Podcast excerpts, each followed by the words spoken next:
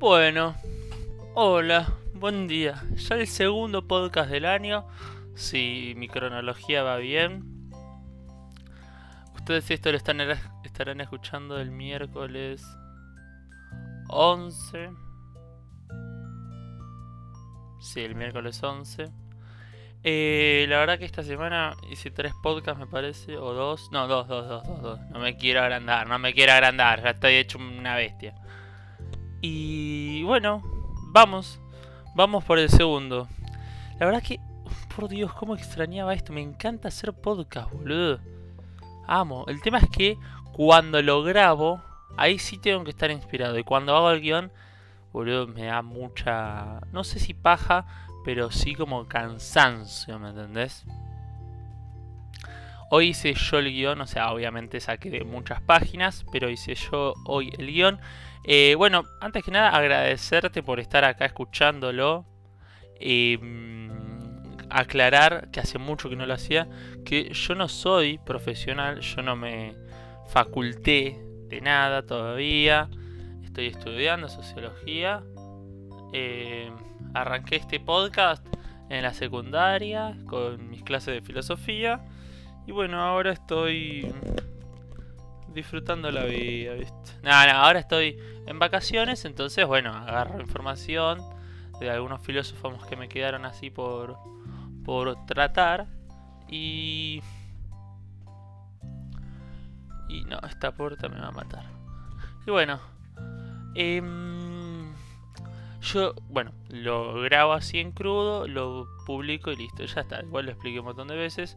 Pero bueno, el público se renueva, así que... Qué mejor que explicarlo otra vez. Em, yo entonces publico directamente el crudo, le pongo música, eso sí, pero le publico directamente el crudo. Em, bueno, espero les guste este podcast, espero no se sature el micrófono como algunas veces. De hecho, me lo coloco de distinta manera para que se escuche mejor. Y bueno, si el anterior podcast hablamos acerca de los estoicos, hoy tocaba ni más ni menos que los cínicos. De hecho, en el podcast pasado mencioné, a uno de sus eh, representantes, que es Diógenes de Sinope, y también a otro más, que es Crates de Tebas. Eh, y bueno, qué mejor manera que arrancar ¿eh? con... ¿Que arrancar qué? No, arrancar nada. Estamos todos drogados. ¿Eh? ¿No? ¿Mm? Dale, dale. Bueno, vamos a mencionar a tres de los representantes. Eh, bueno, cada uno tiene su historia, su anécdota. Bueno, el fundador de esta escuela, de esta filosofía de vida, es Antístenes. Antístenes.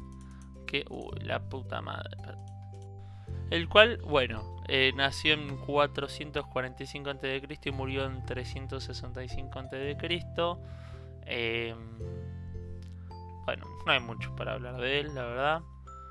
Considerado el padre de la escuela cínica, nació en Atenas. Padres traicos, que no sé qué es. Ah, bueno, un pueblo. Em, bueno, no importa. Y eh, fue el único discípulo de Sócrates que era pobre, ¿no? Eh, Sócrates, cabe destacar que tuvo un par de discípulos, Platón, bueno, y demás.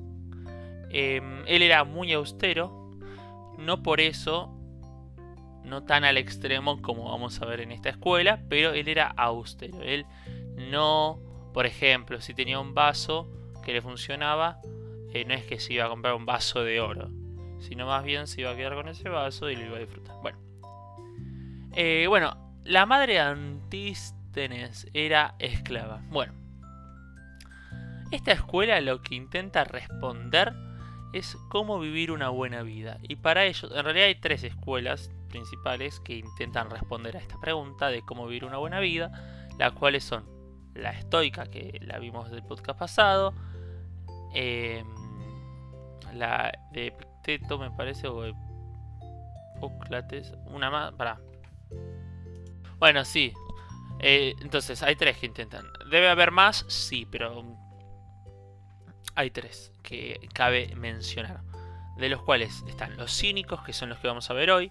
Los estoicos, que son los que vimos el podcast pasado. Y los epicúreos, que no sé si los veremos. Imagino que no, porque ya como demasiado. Em, igualmente voy a dar una breve descripción acerca de ellos. Sí, pero súper breve, ¿eh? brevísima. Bueno, vamos, vamos a lo que veníamos. Bueno, ellos, los cínicos, van a decir que la mejor manera de ser feliz o de tener una buena vida es de acuerdo al estado de la naturaleza, el cual es para ello sinónimo de vivir como animales. De hecho, cínico viene de quínicos, que significa perro o caninos, ¿no? Los cínicos, a priori, abogaban por una filosofía basada en el control máximo de uno mismo, en la capacidad de suprimir todas las necesidades y en la de fortalecer para y en la fortaleza, perdón, para volver a una vida natural, sencilla y plena. O sea, nosotros teníamos control, o sea, autocontrol cuando suprimíamos las necesidades y fortalecíamos una vida sencilla, ¿no? Pero vamos a ver ahora distintos representantes, que eran los que mencioné al principio. Va, no, no los mencioné todavía, los voy a mencionar. Eh, que llevaron capaz esto a un extremo, ¿no? Bueno, despreciaban todas las convenciones sociales y solo aceptaban lo que consideraban natural. Para los cínicos, ni la familia ni la polis eran instituciones naturales y por tanto no se sentían ligados a ellos y preferían considerarse ciudadanos del mundo, cosmopolitas, ¿no? O ciudadanos del cosmos. A ver, esto quiere decir que no se juntaban en reuniones, no respetaban las leyes impuestas como por una sociedad, las leyes morales. De hecho, varios de ellos fornicaban en plazas públicas, defecaban, vivían como vagos, como los típicos cirujas de ahora. No sé si vagos porque estaría mal, pero bueno. Uno de los cínicos más emblemáticos fue Diógenes, el que mencionamos la vez pasada, el cual nació en Sinope, Turquía, actual Turquía, el año 400 más o menos antes de Cristo y murió el 323 antes de Cristo en Grecia. Sinope igual me parece que es Chipre. Ah, no, es, es Turquía, es Turquía. Bueno. Eh, bueno, entonces, el cual tenía pocas pertenencias, ¿no? Entre ellas, bueno, él era un cínico eh, característico de esta ideología, previo... Ah, no, previo no. No, ¿qué digo? Cualquier cosa. Iba a decir previo a Sócrates, pero no. Bueno, y eh, bueno, tenía pocas pertenencias. Entre ellas estaba una tinaja, que es un barril en el cual vivía, así una chocita, una un barril grande, digamos. Eh, una túnica para el frío, un bastón para caminar, pues estaba bastante hecho verga. Un farol con el cual él intentaba buscar a los que son hombres puros. De hecho hay una anécdota hay muchas anécdotas de él, encontré demasiadas, en las cuales eh, iba por el pueblo, digamos, a la noche y buscaba hombres reales, hombres naturales. Y como que se le acercaron varios y él no sé si le dijo, dije hombres no salvajes o dije hombres no, no sé qué. No animales, me parece, ¿no? Eh, y un vaso, el cual, de hecho, em, cuando ve a un niño tomar agua con las manos, lo arroja, o sea, lo tira, se deshace de él, digamos, y dice que él ha sido un egoísta y un poco valorativo. Usó una palabra bastante complicada que... Para. Sí, sí, básicamente se desprendió. Tampoco me di cuenta que por una palabra no voy a parar el podcast. Bueno, eh, él fue desterrado de su tierra natal, que es esta de Turquía, Sinope. Porque el viejo fuera medio garca o algo así. Sí, porque era un... Sí, por fabricar monedas falsas. Eso. Em, él despreciaba la vida cotidiana de la sociedad, ¿no? O sea, despreciaba eh, la cotidianidad, la rutina, eh, la búsqueda por más cuanto a nivel material, en cuanto a un ascenso social, el cual no creía. Eh, de hecho, bueno, despreciaba tanto esta institución de la sociedad, digamos, que edificaba, se masturbaba en público. De hecho, no le interesaba nada, era un loco desacatado.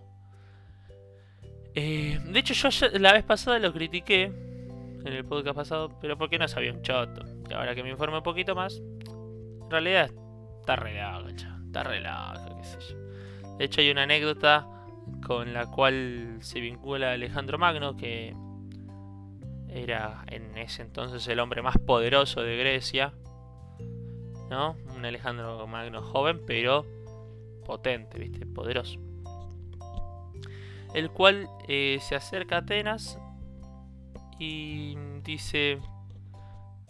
Eh, sí, sí, en Atenas, sí. Dice, ¿quién es el hombre más sabio de esta ciudad? Y todos le dicen, Diógenes, Diógenes, Diógenes. Ah, mira vos. Bueno, me voy a acercar. Pum, pum, pum, pum, Se acerca Diógenes. Le dice, yo Alejandro Magno, el grande, o sea, Magno era como grande. ¿Vos quién sos? Diógenes, el perro, porque el perro es eh, cínico, digamos, viste que lo, dije. Bueno. Y Alejandro Magno le dice, jajaja, ja, ja, qué sé yo. Y esa risa. Y mm, le pregunta, ¿Qué es lo que querés? Cualquier cosa te la puedo decir. Hasta la persona más rica, más poderosa no puede, pero yo te la puedo ofrecer. ¿Qué querés? Y Diógenes, eh, como si fuera uno más, ¿no? Si Alejandro Magno fuera, no sé, eh, cualquiera, el de acá a la vuelta, ¿viste? Y le dice, por favor, quiero que te apartes del sol. Eso refleja no solo que para él no había autoridad, no había jerarquía social, digamos. Porque estaba hablando con el tipo más importante, no sé si hasta del mundo, mira lo que te digo. Conocido en Occidente, ¿no? Y también de lo poco que le interesaban las cuestiones materiales, ¿no? El, bueno, como dije, fue desterrado y qué sé yo. Eh, después hay otro cínico que cínico suena como algo feo, ¿viste? No, parece algo chito. Bueno, el otro cínico es em, Crates de Tebas, el cual, bueno, ah, todos estos muchachos son, se sabe, o sea, la bibliografía, digamos, es de un tal Diógenes, pero no el mismo de la vez pasada, no este Diógenes que de, de Turquía, no Diógenes de Sinope. Diógenes Laercio. Bueno. Bueno, eh, entonces dice que Crates donó a la ciudad una grandiosa fortuna y adoptó junto a su, esposa Hiparquía, la cual vamos a ver, la cual es la primera filósofa o como se le conoce la primera filósofa eh, mujer.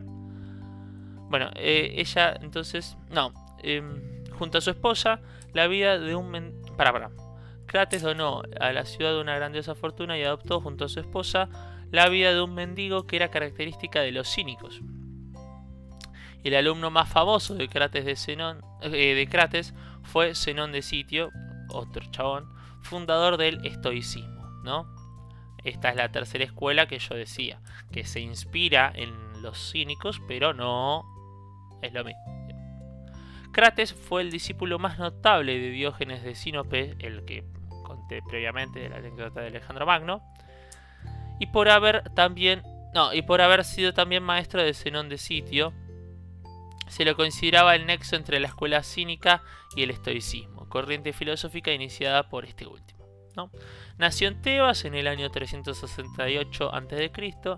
De muy joven se estableció en Atenas donde conoció a Diógenes.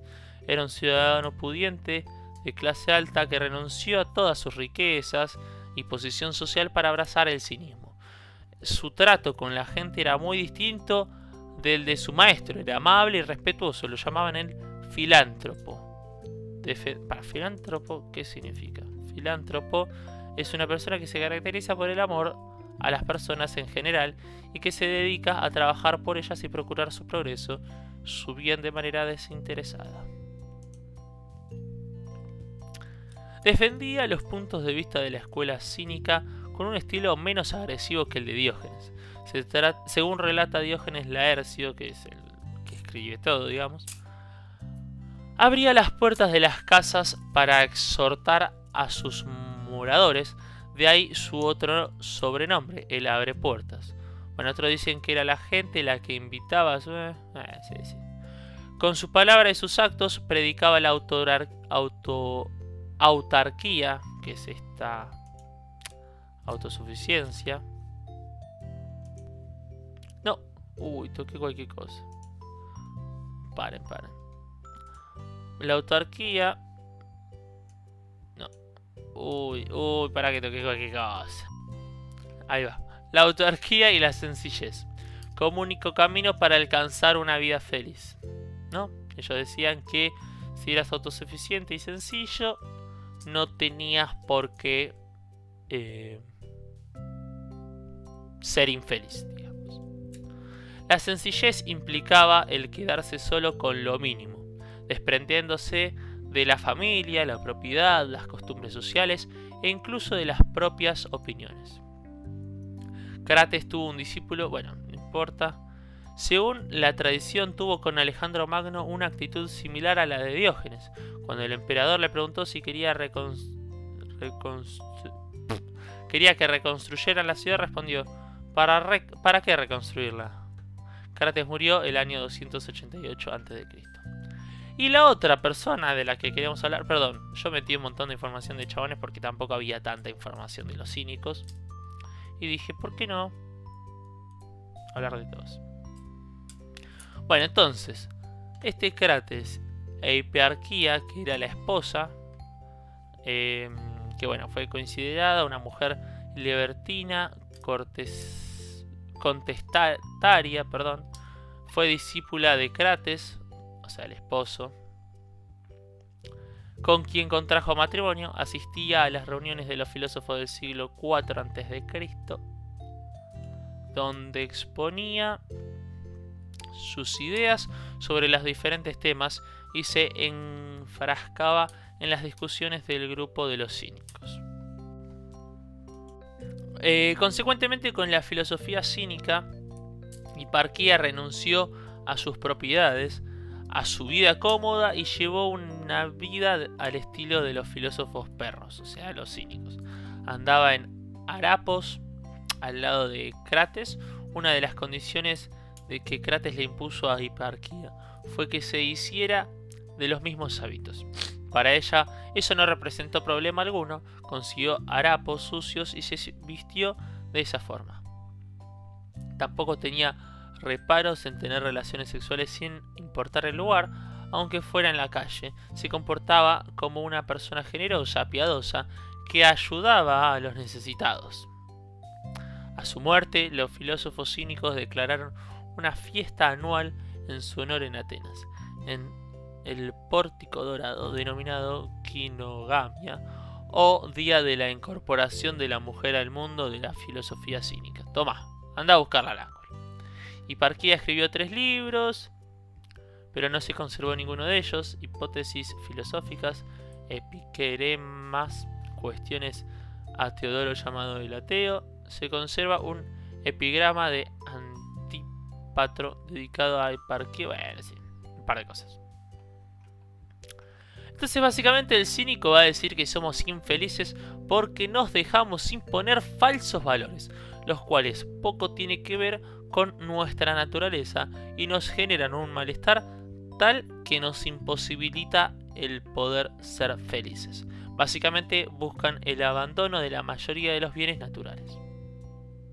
No es rico el que más tiene, sino el que menos necesita. Y agarrate que te vuelvo a matar con esta. Porque vos dirás, es bastante similar a los estoicos, me parece, ¿no? Una vida austera, una vida sencilla.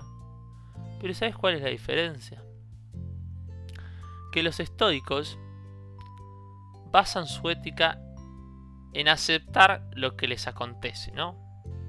En reducir eh, todo a dos simples hechos, que es lo que puedo controlar y lo que no.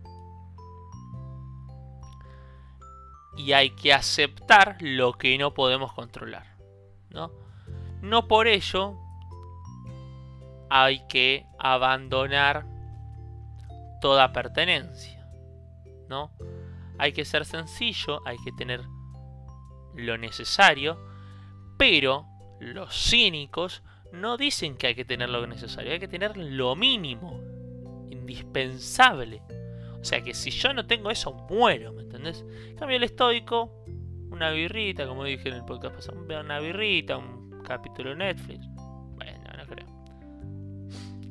Hoy en día nos resulta muy chocante eh, esta idea de de no querer más material, de no aspirar más o que lo material nos genera infelicidad. Pero yo te pregunto, algunas veces no te genera mal, un mal, tener que ir buscando precios para comprarte esto? ¿O no llegas a valorar del todo lo que tenés? ¿O tenés envidia de los objetos que tiene el otro? Eh, hacia los tuyos, o sea, como que el otro, o sea, valoras más lo que tiene el otro que lo tuyo. Y en esta sociedad, en la cual, esta igual es una reflexión tipo predeterminada con estos temas, sea o no capitalista, em, entonces, capaz habría que reflexionar y entender que no sé si todo lo que compramos es completamente necesario. De hecho, no. Y ellos, a diferencia de la gran mayoría de nosotros en esta sociedad capitalista, decidieron tomar otro rumbo, el cual es despojarse de sus bienes materiales y llevar una vida totalmente austera, la cual desean ser felices según su óptica de felicidad. Hasta acá el podcast del día de hoy. De hoy. Eh, espero les haya gustado. Les mando un beso y un abrazo.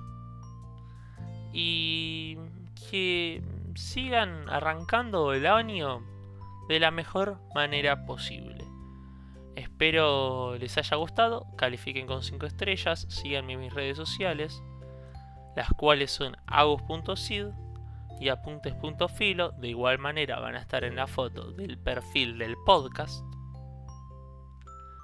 que ahora están en letras blancas, capaz es más llamativo. Y bueno, disfruten a ustedes, disfrútense de las pocas cosas las cuales te puede dar la vida.